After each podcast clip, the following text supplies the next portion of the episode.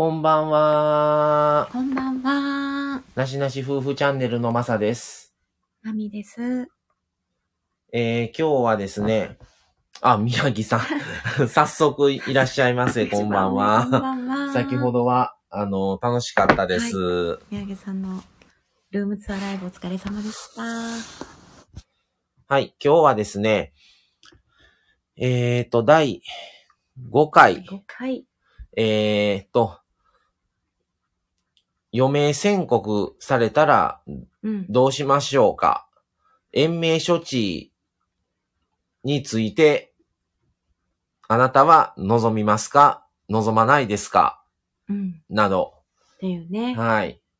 少し重いお話にはなりますね。今回ね。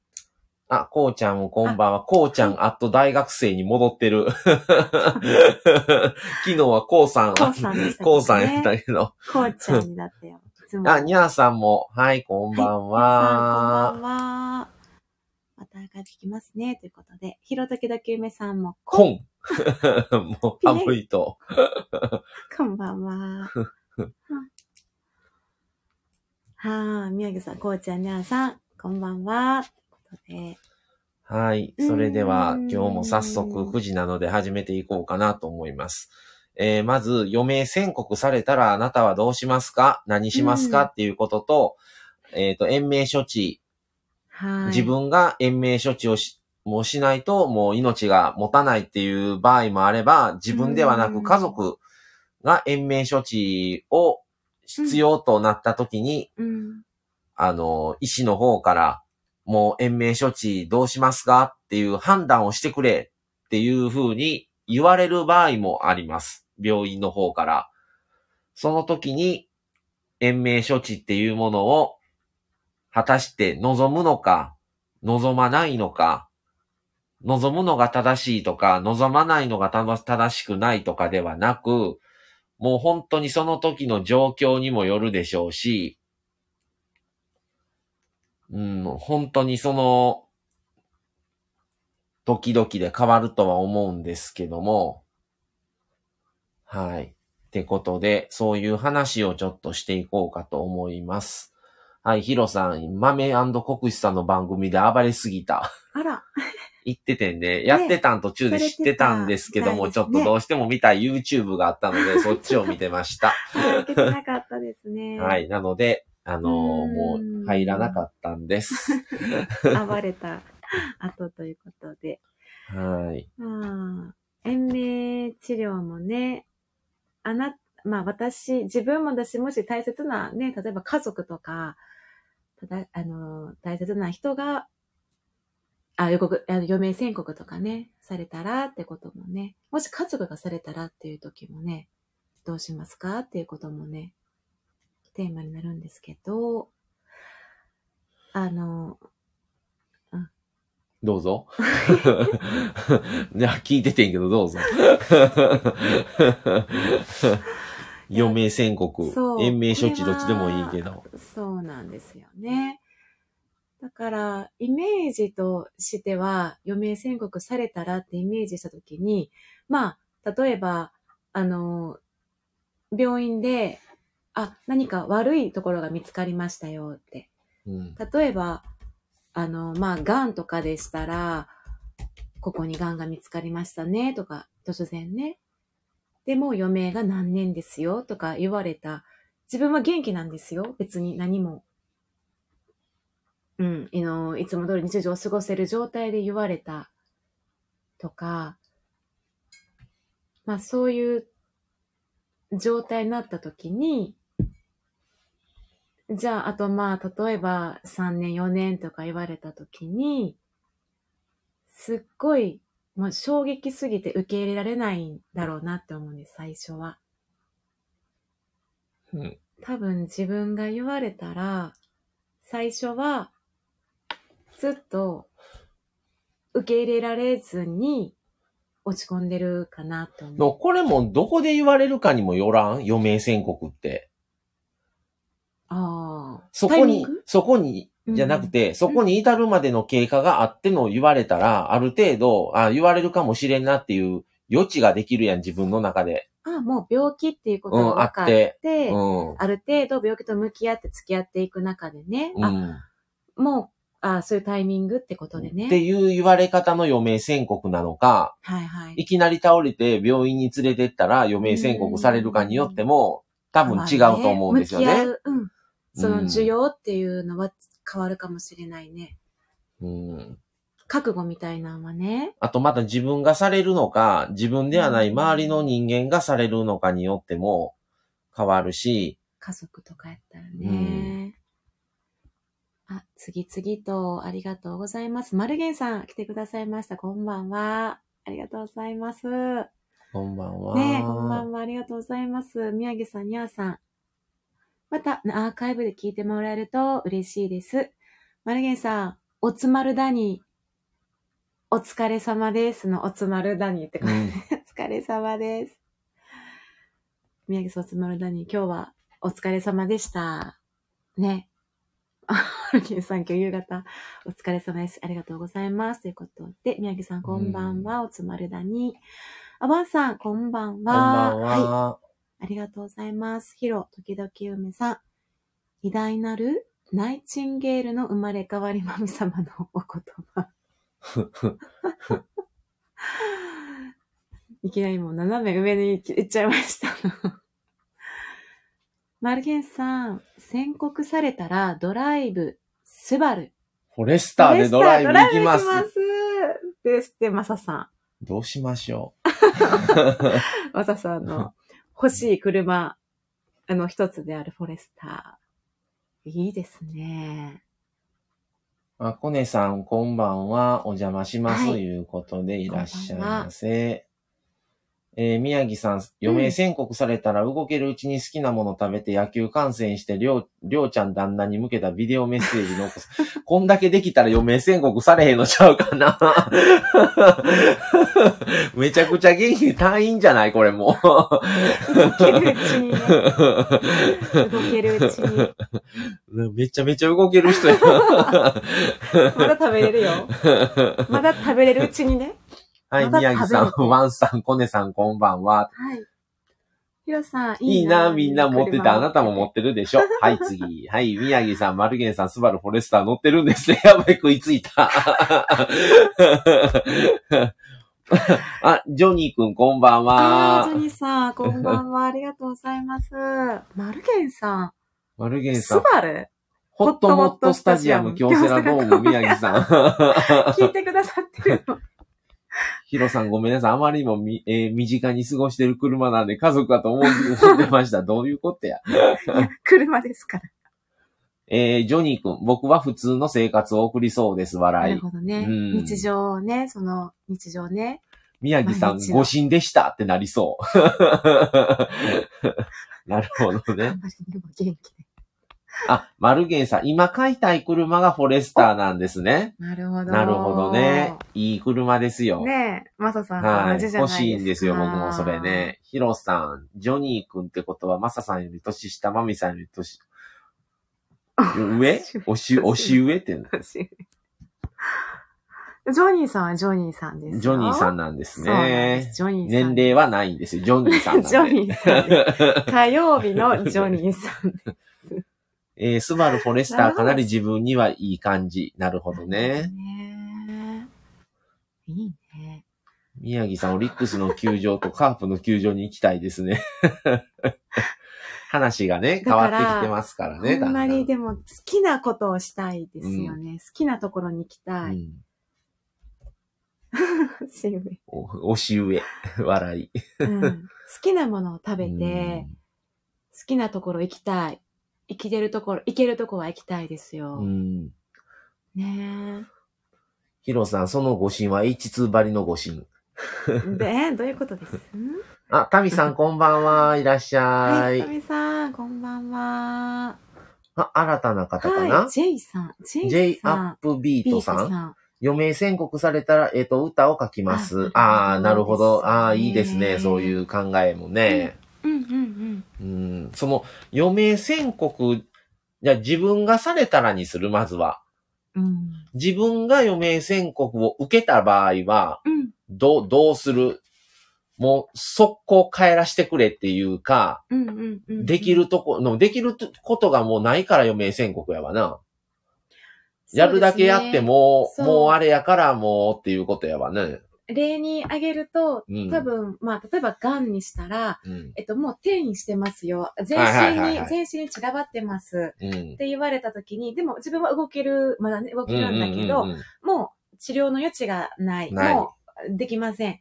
で、放射線とかの治療を、まあ、してても、もう治療は終了、もう終了ね。治療、うんうんそれももう終了って言われて、あとは残りを、えっと、なんていうかな、緩和的に。うんうんうんうんうん。痛みを和らげるってことや痛みを和らげね。て、うん。どれだけ余生を過ごすか、どう過ごすかっていうところの、もう、次元の話したときに、大体あんの余命宣告やったらもう1年以内ってことやん。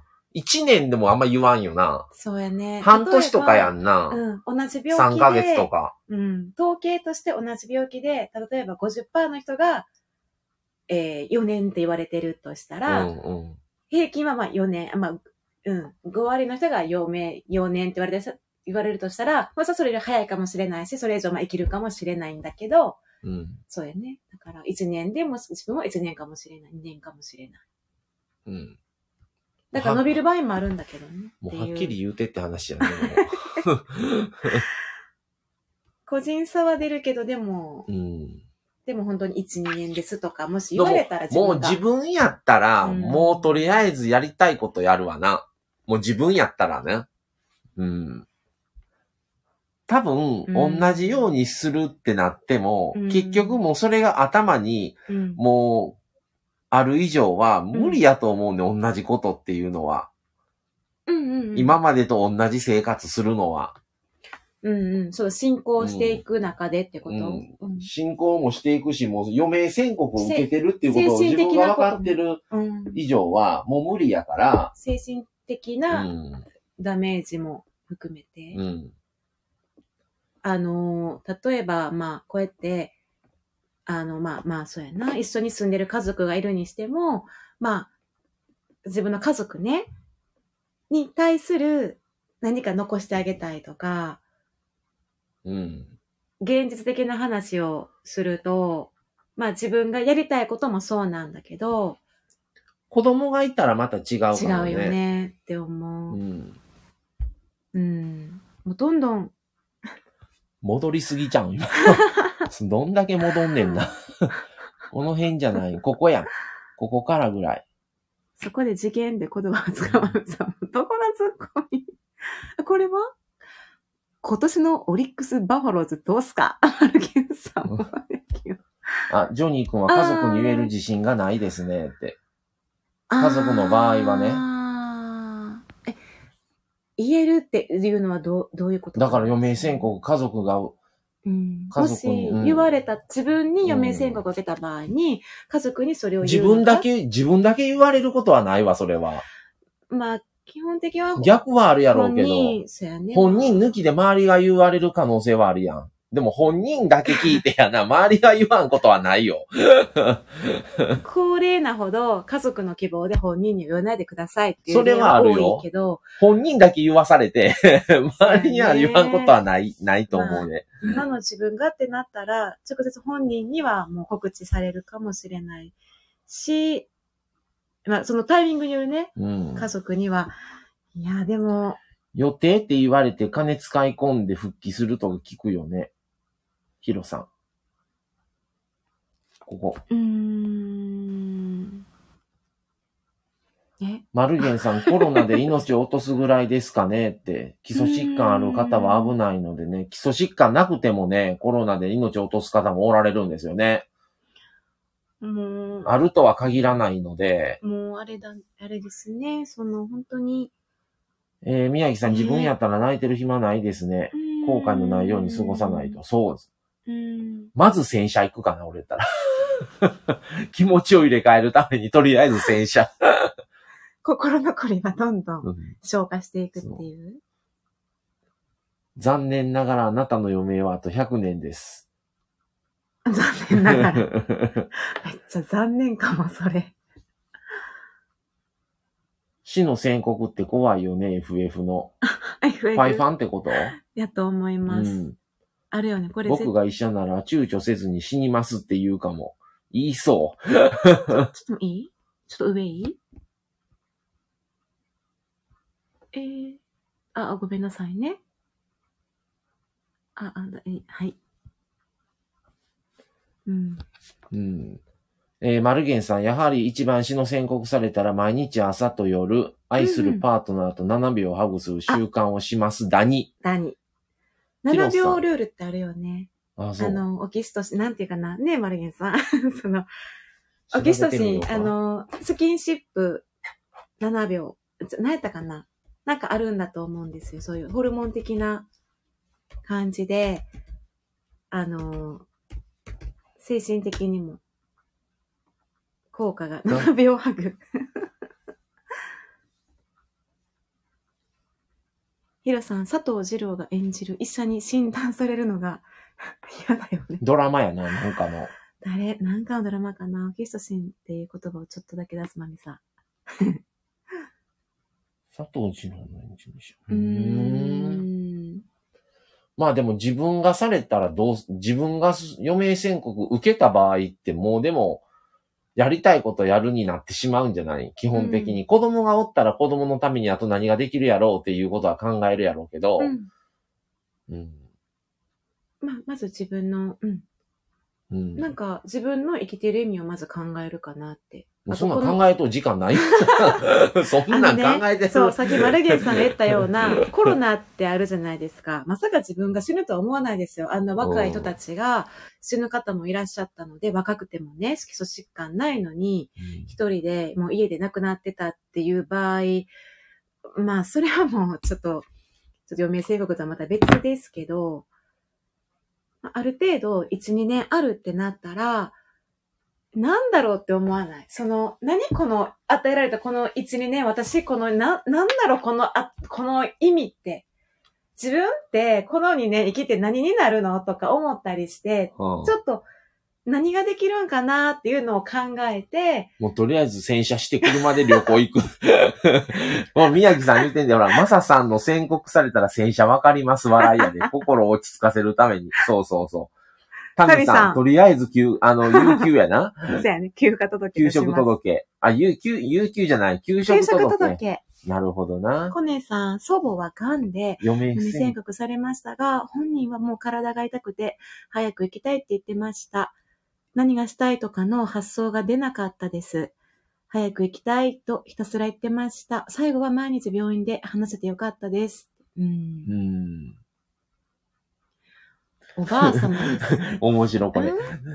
考えてる暇もないって3分で死ぬかのような言い方で妻を責めるマサさん。相変わらず暴れてるな。小暴れぐらい。うん僕なら何戦車盗んでリアルグランドセ、セフトオートス何、何それ？わからない。わからない、もうあね。のた、ワードの意味が入ってこない。あのね、高齢者の方ほど、やっぱり家族様、娘様とかね、あの、おお子さんとかがね、やっぱ関わってキーパーソンでいるので、それこそもう本人には告知しないでくださいっていう人もいるし、うん。告知したとしても、やっぱ関わり方が慎重になってくるかなって思う。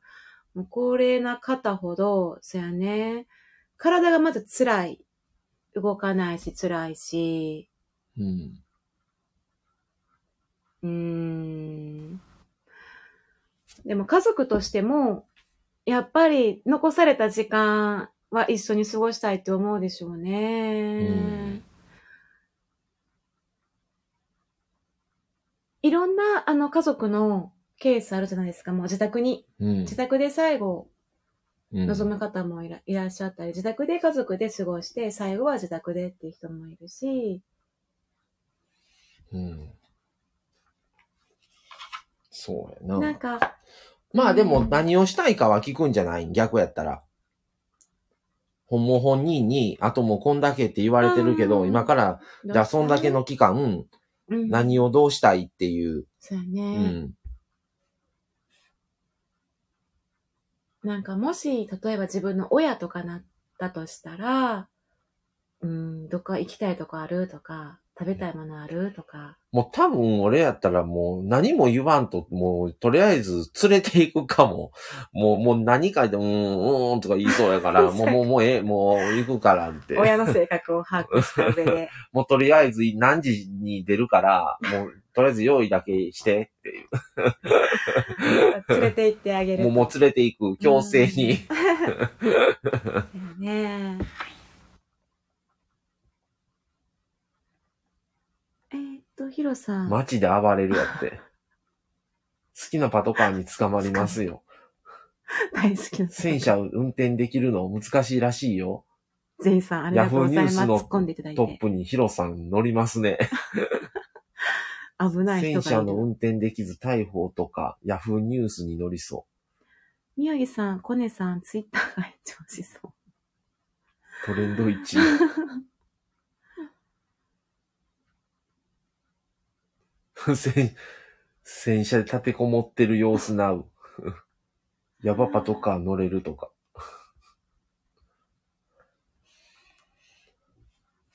はい。もう皆さんもう、もうあれいいですよ。もう冗談の話は。今日は真面目な話なんでね。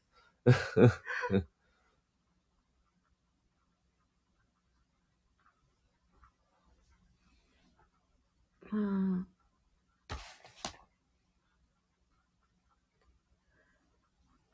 その、なんていうかな。余命宣告っていうかまあ、もう自分の命はあと何年って決まっちゃってる。いずれ数年のうちに亡くなるんだなってことになった時に、多分混乱するというか、まあなんだろうな。うん、なんかまあ、私は、そうだな。いろんなパターンあるんでしょうけど、なんとなくまあイメージはつくんですよね。その、医療の分野にいると、こういう感じで終わっていくっていううん。イメージがあるんだけど、多分、それすらもわからない。どんな風にし、苦しいの？とか、なんか苦しんで死にたくないとか、いつじゃあ治療終わるのって終わった後はどうなっていくのとか、自分の意思はいつなくなっていくのとか、話せなくなっていくのとか。もうでも結局全部言うてもらう方が一番いいよな。ねん結局どこまでごまかすんってなってくるし、うん、よっぽど、あの、本人がそんなに自分のそういうことに関心がないんだったらは話は別やけど、うんうん気づく方、気づくやん、普通に。あのね、悟ってるよね。うん言わないけど、分かってると思うんだようね。ん。うん。で、あの、そういう漠然とした不安って多分あるんだけど、そこを、やっぱり、えっと、一番その治療法というか、あの、提案できるのは主治医やと思うので、うん。で、主治医、医師にもいろんな ドクターがいるんだけど、うんうんうんうん主治医がどこまで今の病態とか状態っていうのを話していく、もうどんどん変わっていくから、うんうんうんそれをどこまで本人さんに言う、家族にも言う。うんで、家族もどこまで本人とコミュニケーション取れるか。うんで、えっと、なんていうかな、不安っていろいろあるけど、いいろんな選択肢、うんなんていうかな。本人の意思も聞きな、希望も聞きながら、じゃあ、こういう選択肢あるよっていうのをやっぱ提案こっちからしていかないと、うんうん医療、うん。医師側もねで、それでやっぱ、だいぶ、不安が落ち着くっていうか、見通しというか、本人さんも不安が和らいでいく気がするんですよね。家族とかも。うんで、どんどん弱っていく、何もできなくなっていく、うん弱、気持ちも落ち込んでいくって中でも、その関わりってずっと続けと、続けとかなあかんなって思うんですよ。うんそうやなで、その言われた時っていうのは、あとどんだけのき、どれぐらいの体力がある状態でそれを言われるかにもよるやん。夜夜。それによって、うん。できる内容って変わってくるから、うん。もうそれこそいつ倒れるかわからんのに旅行なんか行かれへんし、うん。うん。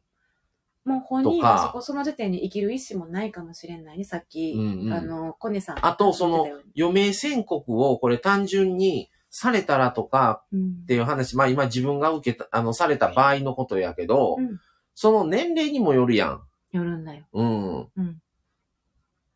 それが、うん。まあそれこそまだ40代で言われるのか、70過ぎて言われるのかによっても変わってくるし、そうね。ある程度もう好きなことしてきたしっていう納得のもと、別にもう諦めとかではないけど、って思えるのか、うんいやまだあれもこれもしたいこといっぱいある中で、それを言われてしまうと、もう期限を突きつけられてしまうから、うん。もうできる時間も限られてくるし、そん、まあ言うたら1年生きる言うても、1年、1年の死ぬ瞬間までじゃあ、それなりの体力が残っとんか言うたらもうそれはないわけやん、もう。そうそうそうそう。じゃあ実際自分の力で動けるのって、じゃあ1年のうちあと何ヶ月なんてなってくるから、そそうなった時に、どこまでそれが果たして自分ができるんかとか。もう変わってくるから、そうそうそうそう。うん。それが不安やと思う。だから先生にも聞くわな。今はじゃあ、あとどれぐらいの、まあもちろんその死ぬまで、それこそさ、この間話したみたいに、うん健康寿命じゃないけど、うん。動けるのはどれぐらいなんですかとか、うん。どういう状態になったら病院を、に来るなり、うんもう医師を呼ぶ方がいいんですかみたいな話になってくるやん。そうそうそう。うん。もうとりあえず治療はもうないから変えるには変えるけど、そう。でも倒れっぱなしいうわけにいかへんし、しうんうんうんうんううん。ん。そらスッと死ねたら一番いいけど、本人は。途中、そうやね。そうとは限らへんやん。いくら、いくら寿命寿命ににあれがな、うんもう期限がついたとしても、結局苦しまなあかんやん、最後はってなってくるから、うん。そのコミュニケーションを結構頻繁にやっといた方がいい気がする。その、医師、うんお医者うん、主治医にもね。うんうん。だからそうなった場合、例えば脳がやられてたら、だんだん体が動かなくなっていく、喋りにくくなっていくとか、うん。もう、変な行動を起こすかもしれない。自分の、自分じゃなくなっていく感じも。もう性格も変わっていくかもしれないうし、ん。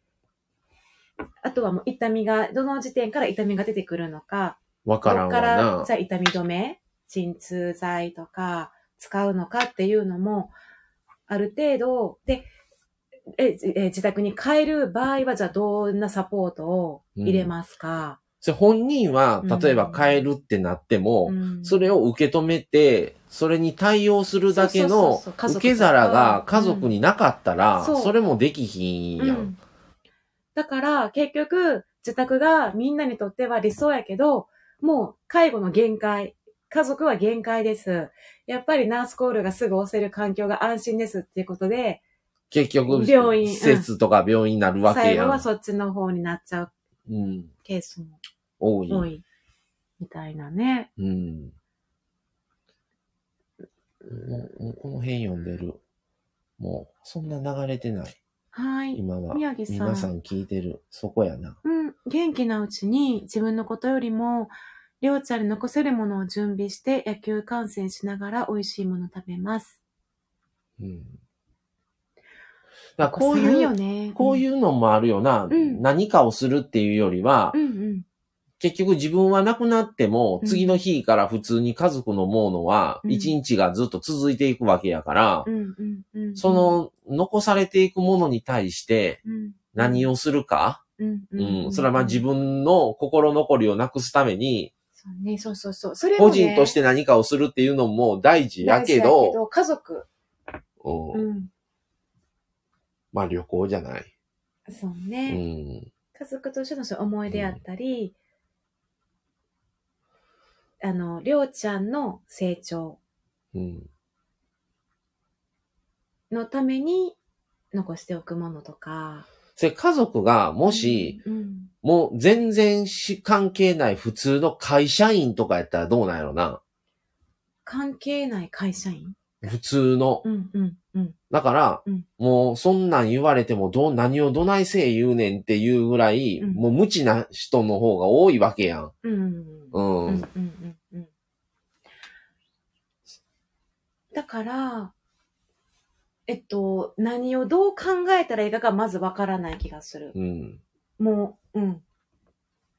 まず受け入れるところからもそうやけども、うん。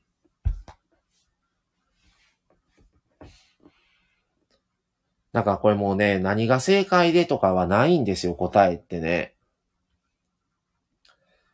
ただ、うんその時の状況とかうん。にもよっても、だから、これ家族の場合だったら、もうとりあえず、まあ自分の場合だったら、なんかごめん、こうちゃんの笑っちゃった。ミスりましたって書いてる。ハートマーク。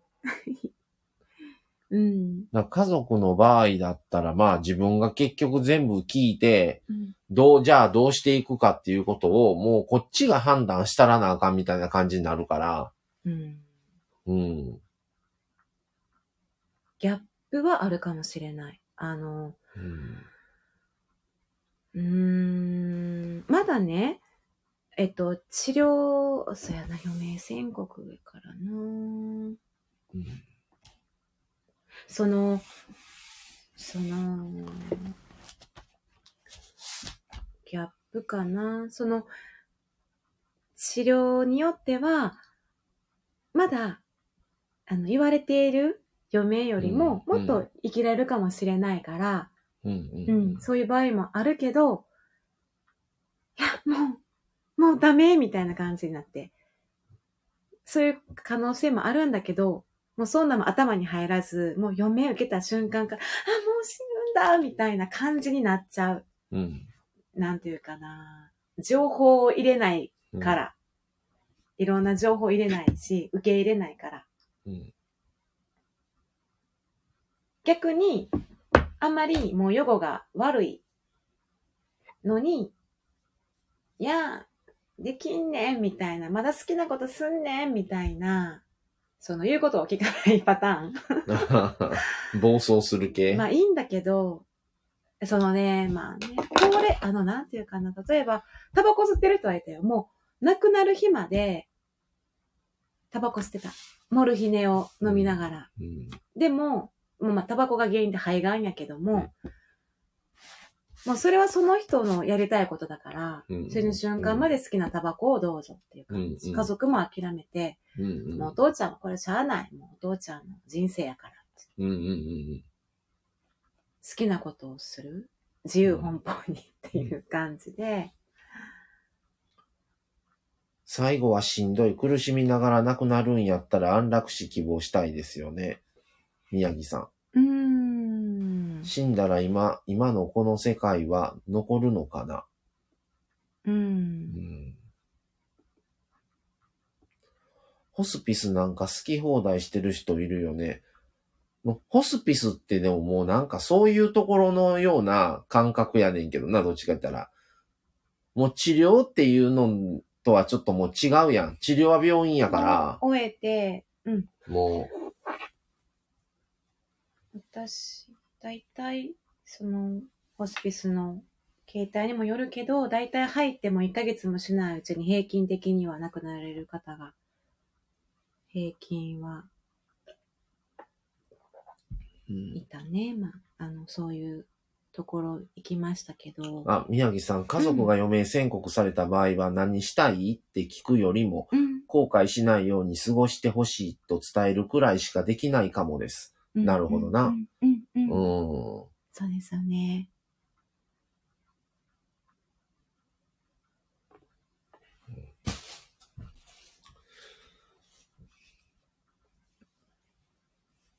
うん。じゃあ、この、もう一つの課題というかうん話にな、な、したいと思ってんねんけど、延命処置うん。について、自分が延命処置をうん。しないといけないというふうに受けた場合もあれば、それこそ家族が延命処置どうしますかっていうふうになって、うん。それを自分が受ける場合もそうですし、家族がって場合になった時に、家族の、家族としてそれは望むのか望まないのか。うんうん。一応、延命治療って一般的に言われてるのが、このなんか回復の見込みがもうないよって言われてうて、ん。もう死期が近づいている人に、もう延命を目的とした治療で、うんうん。その人工呼吸器とか、乳液点滴、胃ろうとか。俺な、自分のおじいちゃんがこの話になったんよ。延命処置。うん。延命、延命しますかっていうか、もう、救急搬送で運ばれた時に、うん。もう栄養失調状態やったんよ。うん。もう全部気管に入ってて食べ物が。もうぜ全然胃に行ってへんかって、それでもう、まあ、むせてへんかったから、家族はまあ、ちょこちょこ行ってるわな、そら、うん。食事を。食会出てんけど、結局、うん。それで、まあ最終的にむせたかなんかうで行ったんかな。それたらもう全然うん。もう栄養の、になってなくって、それで結局入院して、絶食して、うん。とりあえずもう、もう綺麗に空っぽのうん、にして内臓を全部綺麗にした状態で、で、今、タミさんも確か聞いてくれてはるうんと思うねんけど。それで OT の先生にあのー、園芸の、あのチェックを、はいはい。検査を2回してもらって、人間の検査。うん。うん、うん。演劇能のな。うん。うん。でも、結局全然あかんかって、うんもうそれで、どうするか決めてくれって言われたんよ。もう数日以内に。色を増設するのか。もうするのか、もうしないのかう。ん。うん。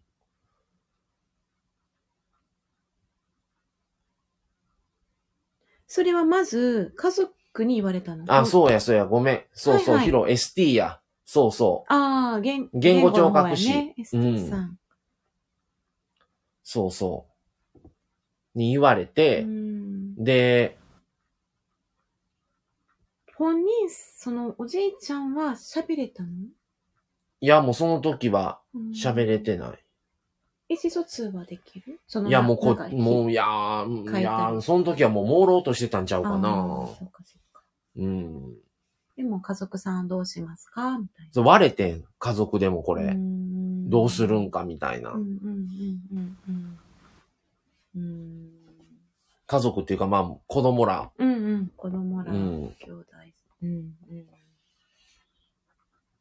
でも結局はせえへんかってんけど、うーん。それ一回やって、いやもうダメな、ダメだったんですけどって言うて、うん、押して、もう一回してくれって言うてん。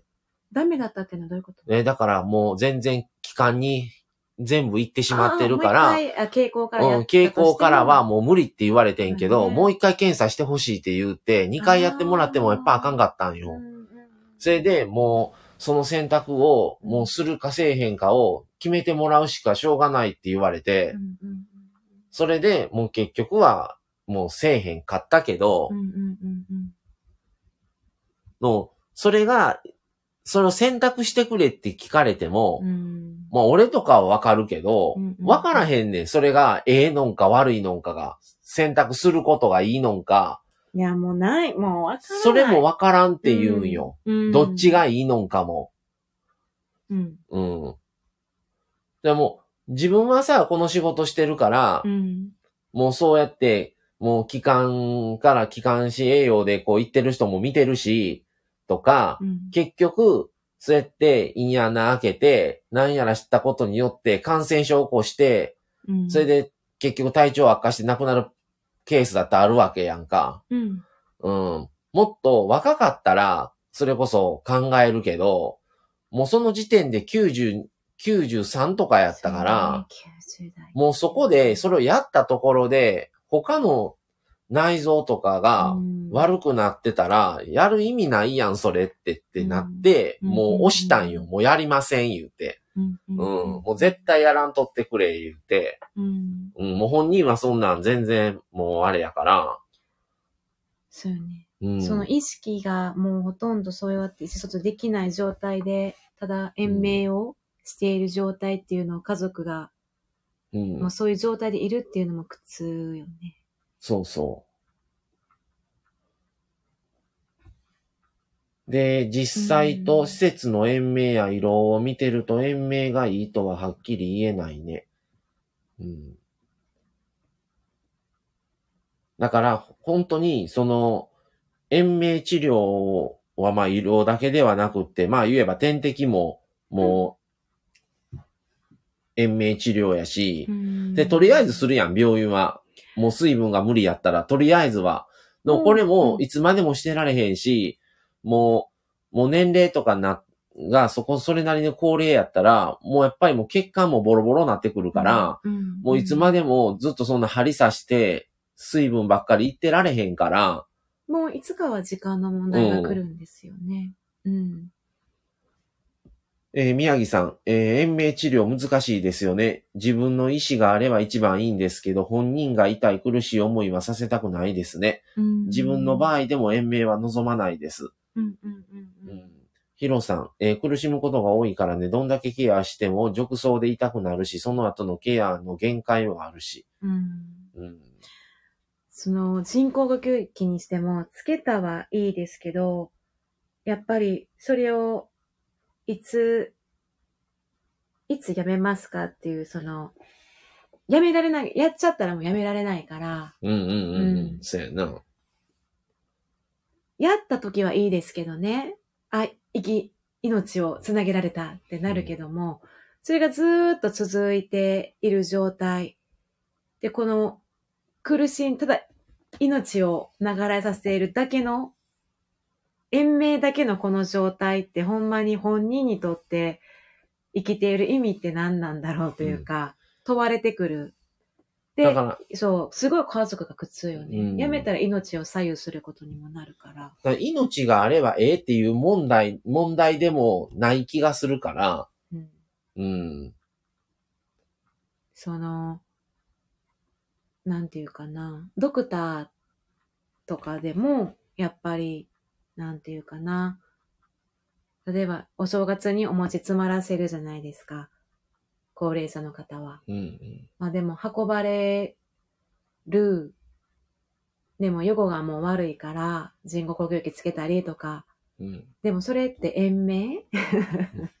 まあ言うたらそうや。そう。それも延病院命や。医療としては、でも、助けないといけないっていうのが目的やから、うんうんうんうんどう絶対に命は助けないといけない方向に行ってるかうん。だそれを、うんもうやめてくれっていうのかの、うん指示を家族がもう言わないと、やめられへんやん、病院は。そうなの。タミさん、難病、難病系の病棟とか見ると切なくなることがあります。うーん難病やったらやっぱ若い人が多いとか、はい。そういうのがあって余計なんじゃない本当に深呼吸器でもうずっと来てますからね、若い方も。うん。うーん。ヒロさん、救急搬送された時の家族が看取りに来れるまでの時間稼ぎの時のみの延命とかはよくするよね。うん。うんそうですね。正月に餅を詰めるエピソードを例に出すマミさん。何々をするマミさんっていうシリーズ。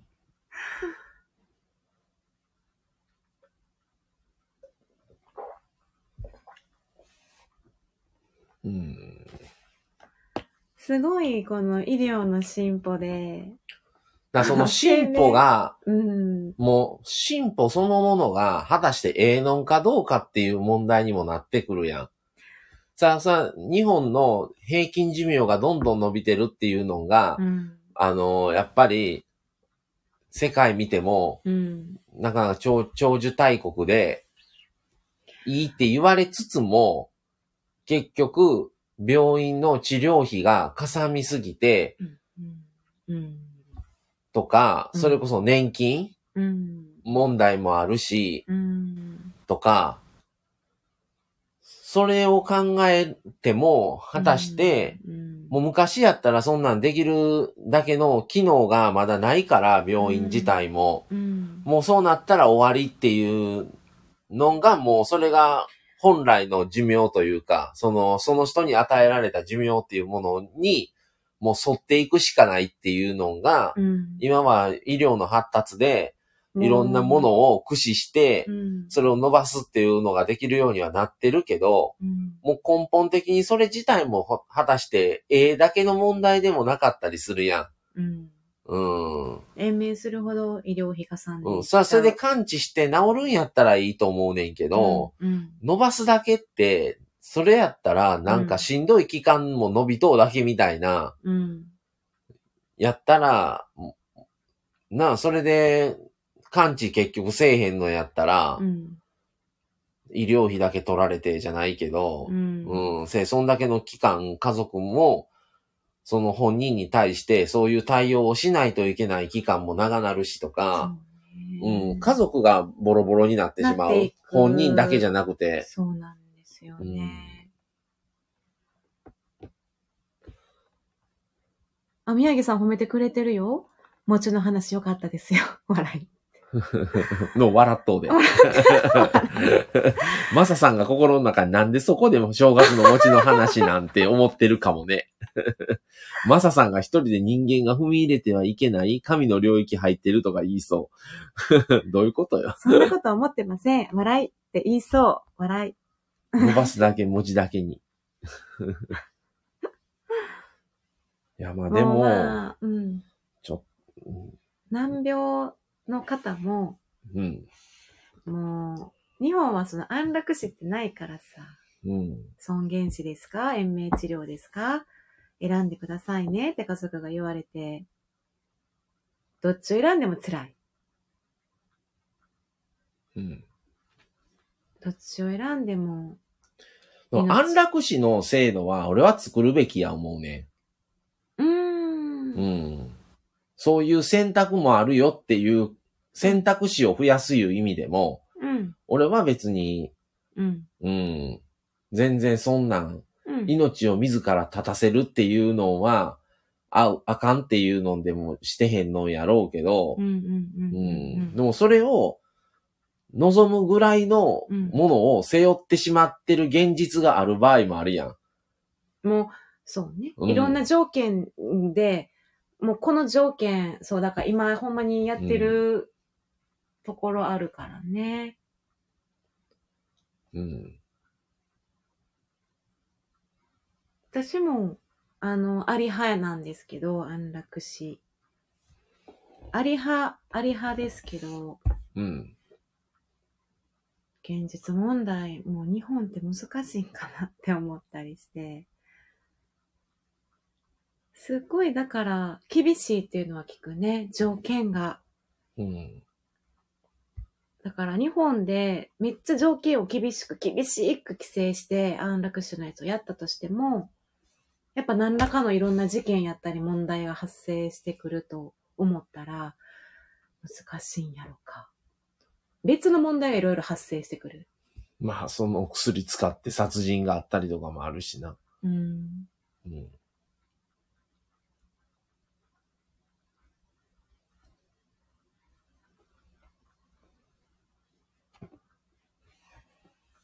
だから何が正しいかもわからへんし。正解はないうね。ん。その、すうん、ない。成功、正解はないし、後悔しない。前もマーサさんなんか言ってたよね。後悔がない生き方ってないって前言ってたけどさ。うん。何しても後悔は絶対あんねうんん。後悔しないことはないと思う。何をしてもね、うんって。治療を一つとっても。うん。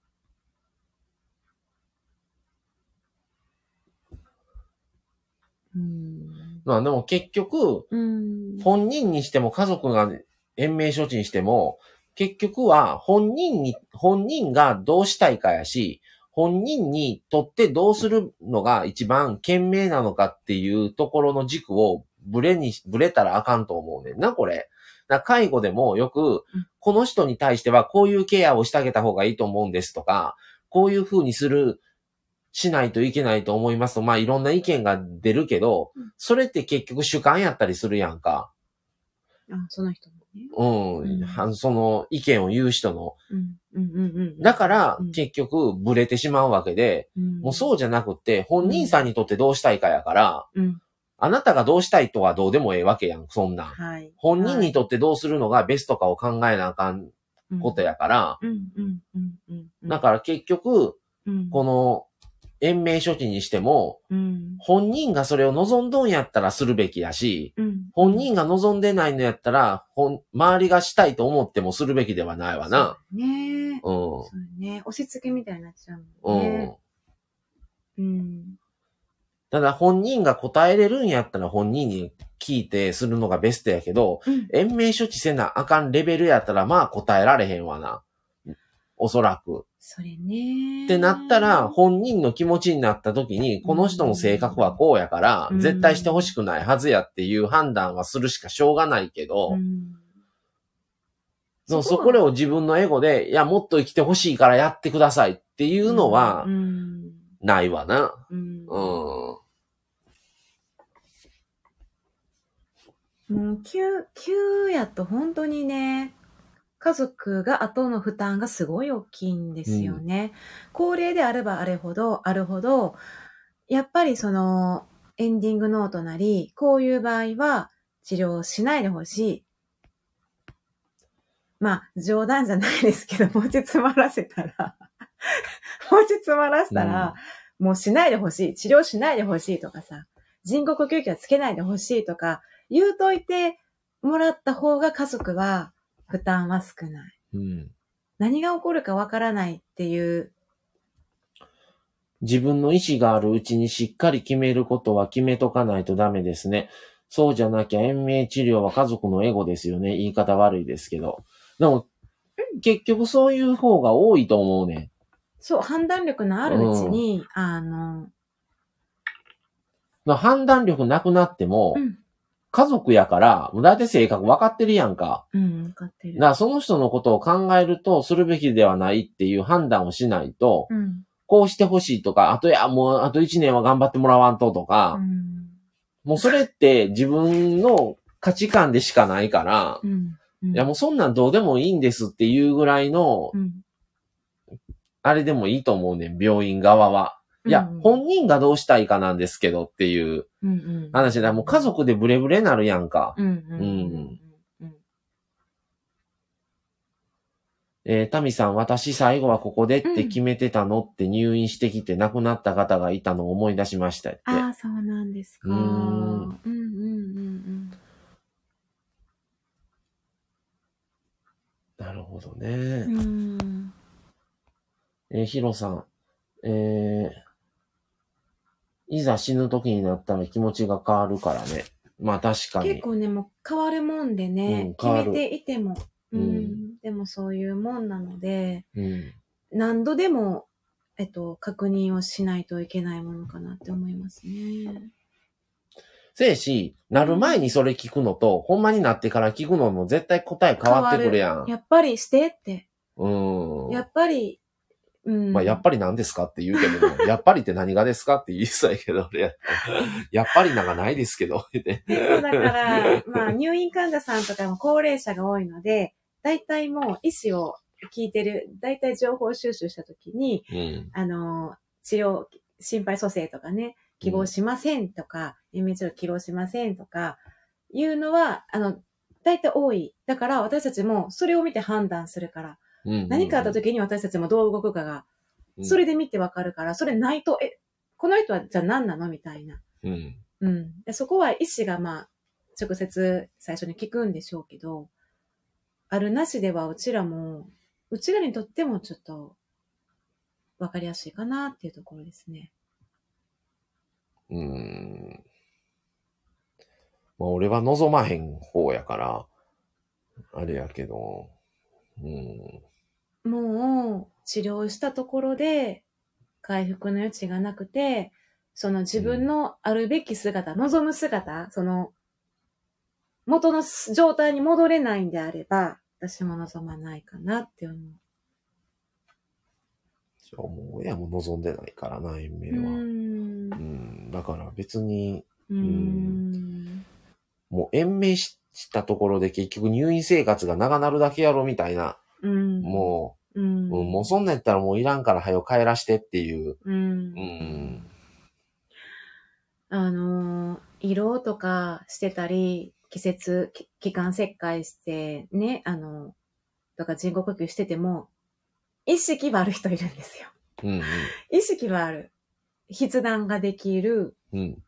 クリアな人がいる頭が。うん。でももう喋れない、声出せない、コミュニケーションは、まあ筆談やったり、いろんなコミュニケーション方法を取る、若い、でそういう人は、でも家族も若いから、どうにか、まだ自宅で一緒に住みたい、うん自宅で見ます、帰らせてあげたいんです、とか言って、うんうんうんその勉強しに来るんですよね。うん、自宅に帰った後のケアとか、食事とか。でも、それを見てる側も、私、それもそれで辛いなって。うんすごい頭クリアなんだけど、もう、その人っていうのは何の楽しみもないんですよね。あただ、あ、でもそうだな。まあ自宅に帰ってからどんなサポートを受けるかで、その人らしい生活っていうのがまあ、できるってことかなそういう手段とかを知ってる人やったらいいよ、周りが。せやねんそういう人たちがうんいることが大切だと思うんだよね。知らんかったら。ら、うん。何をどうしていいかもわからへんやん。そう。どこにどう連絡すんのみたいな。その、えっと、ケアのサポートをする人とか、うん。まあ、それは本当は、まあ、まずは病院にうん。聞いて、うん。その、サポートを受けたい、受けたい場合はどうしたらいいですかっていう、うん。どこに連絡を入れたらいいんですかみたいなことを、そうん、ね。こうなったら、こうなったら、こういう時はとかで、今はもう包括ケアができてるから、こちらからのチーム、チームとしてね、そういう提案とかちゃんと話し合いをしてから、自宅には帰るとは思うんですけど、うん訪問でね、いろんなサービスを。プラス、その、亡くなった後のこととかのサポートとかもうん話せるような体制が、やっぱいた、あった方がいいなと思います。うんでもそれを、うん。亡くなった後のサポートを考えるだけの嫌やろな。大人の対応できる家族やったらいいけど、嫌やろいな。や、まだ死んでませんし、みたいなさ。嫌やろだってエンディングノートですらさ、うんまあ、書けるとこは書くけど、いざ今生きてピンピンしてんのに大切な人に遺言じゃないけど、メッセージを書く欄って書き、いざ書こうと思って書けへんねんな。なんで元気やのに、今までありがとうとかさ、うんなんか、結結構人局よ、間の心理って結局。結局そんなん予行、うん演習的なことでしかできひんやん。もうそんなんね。な、すなんぼあれ、あれ言うても、やっぱり、実感がない時から。間ないの、そうそうそうそう。うん。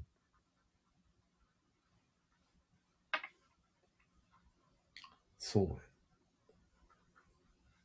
いや、でもつくづくね、この人、何のために生かされてるんやろなって思う人は本当に多いなって思って。まあでも本人が望んでやってるんだったらいいけど、そうじゃないんやったら、延命治療は基本的にはするべきではないんじゃん。うん。もうなんかさ、風、日本の風潮として、もう延命処置する体やん。それをうちはしませんっていう判断はするけど、うん。もう基本的にしませんうちはっていうぐらいをベースに考えてもらう方がええ気がすんねんな。ああ、しません。うんベースで。しませんベースやけども、どうされます？みたいなうん、うん。やるんなら、やるわって方はじゃあやりましょうかっていうう。んぐらい。うん。でも、おすすめしません？本当はっていうぐらいのうんうんうんうんうん体でいいと思うね。ほん、ううんん。まあ年齢にもよるよ、これは。うん。うん。そう、俺んとこの場合のそれは90過ぎてな、んやったところでっていうところもあったから余計にせえへんかったけど、じゃあそれが50代でもせえへんか言うたら、またこれ変わってくる変わっ。てくる。うんね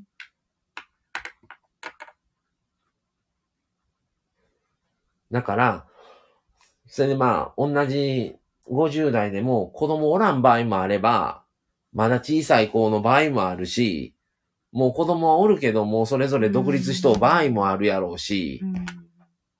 とか、周りの環境次第にもよるから、うん自分だけの、あれでもなかなか決められんかったりもするやん。そうやね。だから、どれが正解でっていうのはないけど、うん、うん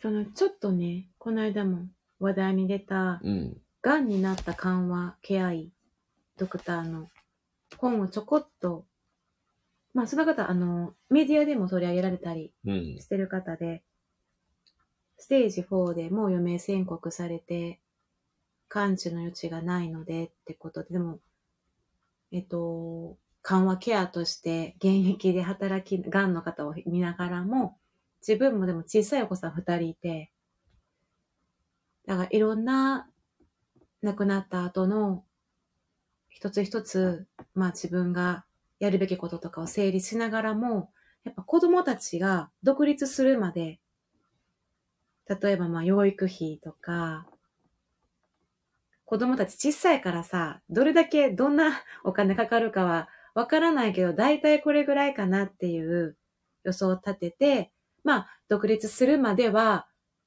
確保できるっていう計算ができたと。うんまあ経済的。には大丈夫っていう、そういう、うん。だから、一つのその、安心感それで、だいぶそれで負担、心の負担は楽になったよっていうことも言われてたから、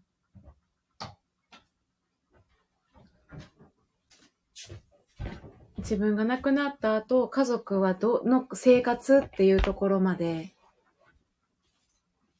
見通しを立て、立てるっていう作業をされていて、一つでもその見通しが立ったから、うん不安が一つ解消されてってことは話されてて。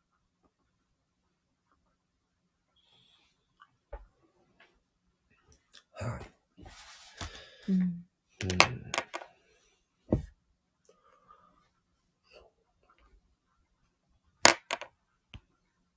私もだから、うん。そうやね。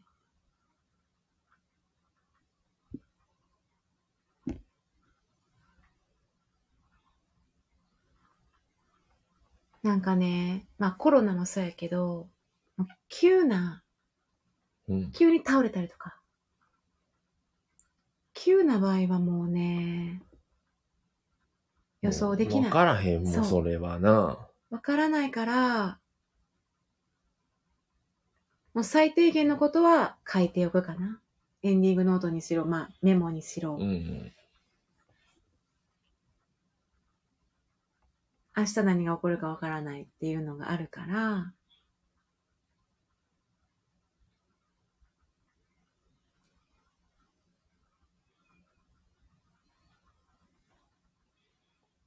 まあ、結構家族でこういう話をするのは大切やなって思いますね。なかなかできひんけどね。うん。ん 元気なうちに、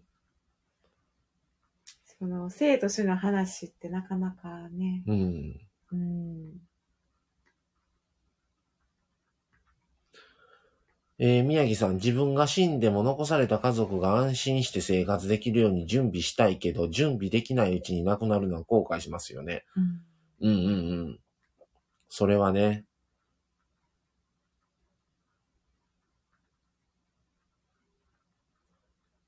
そういう意味では、準備期間としては余命宣告は欲しいわなう。ん。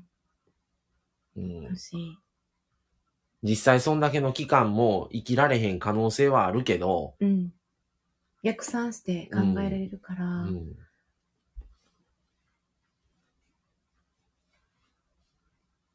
死ぬ瞬間まで体と頭が動かせ、動かしていられるとも限らないから、うん、自分の頭と手が動いているうちにね、うん。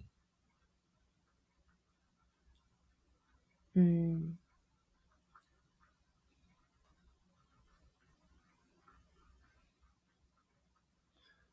病気とかならあり得るけど、うん事故や事。故、事件で亡くなるときはいきなりだからね。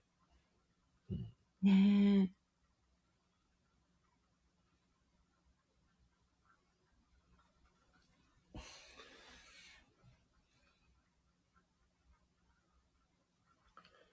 まあ本当にこれ、いろいろ話すと、今後の話のネタの方にも移ってくるから、ちょっと難しいところではあるんだけども、うん。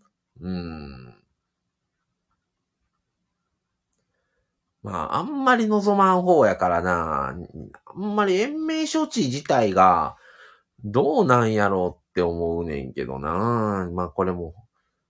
うんなんか、病院とか医療っていうものはあるけど、うんその目的って、その命を、なんていうの、一秒でも長く生きることが目的じゃないというか、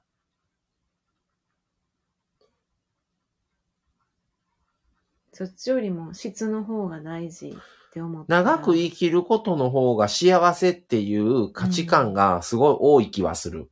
ね、うん。100歳まうん。で、100歳まで頑張ろうとかね。うん。100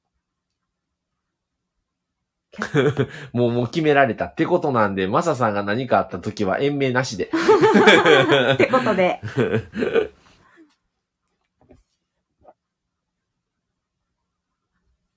じゃあ、あの、もし、うん俺にそういうことがあったら、あとは、うんあの、ヒロさんよろしくってことで。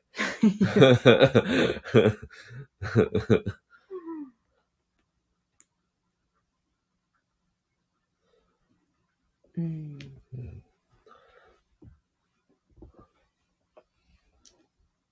そういう感じですね。はい。うんっていう感じで1時間は過ぎたので、そろそろこの話については終わろうかなと思います。今日は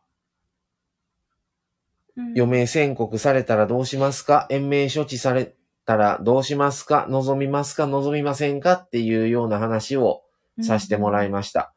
えっ、と、医者が延命の方でって言ってる途中で、えーしませるって言ってくださいね。どういうこと？もうなんかもう、なんか言ってることがちょこちょこわからんかったりする。はい、宮城さん今日もありがとうございましたっていうことで。ね、うん。ありがとうございました。ありがとうございました。あのーちょっとグダグダになってしまったなっていう感は否めないんですが、まあまあ、あのー本当にその時の状況にもよるし、果たして延命処置をすることがベストだけではなくて、うん。うん延命処置はしない代わりに、す実際亡くなるまでどう生きたかっていうのは結構大事やと思うので、うそうですよね。ん、質というか、そう、うん。長さよりもその質の方かなってういう感ん、ってじしますね。思いますね。なんか、うん。自分たちがサポートする側に、と立場としてもね、話せるから余計にそう思いますね。やっぱり延命してる人を見て、多分、うんあ、延命してるこの人もあの人もしてる方が幸せそうやったら延命してくれってなるやろうけど、うん。一概にそうとも言えないんですよね。今まで見てきた中では。うん。うん。だから、ね。うん。本当に生き方次第なのでう、ん。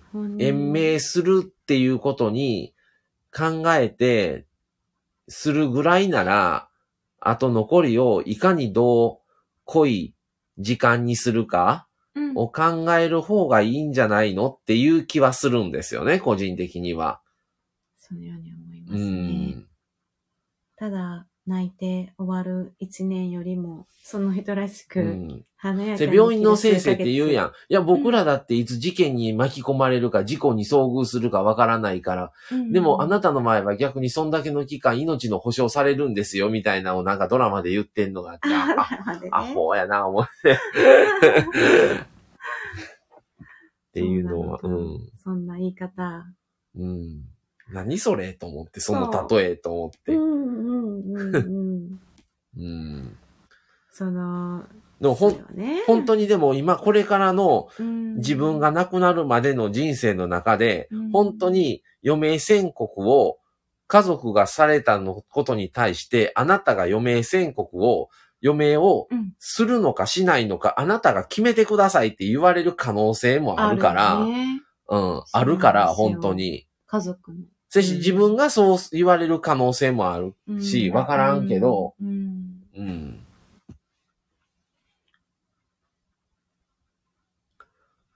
本当に誰もがうんあり得ることですよね。うんえー、タミさんありがとうございました。うんはいということでありがとうございます。聞いていただいて、ワンさんもはいありがとうございました。いうことで、はいありがとうございます。はい。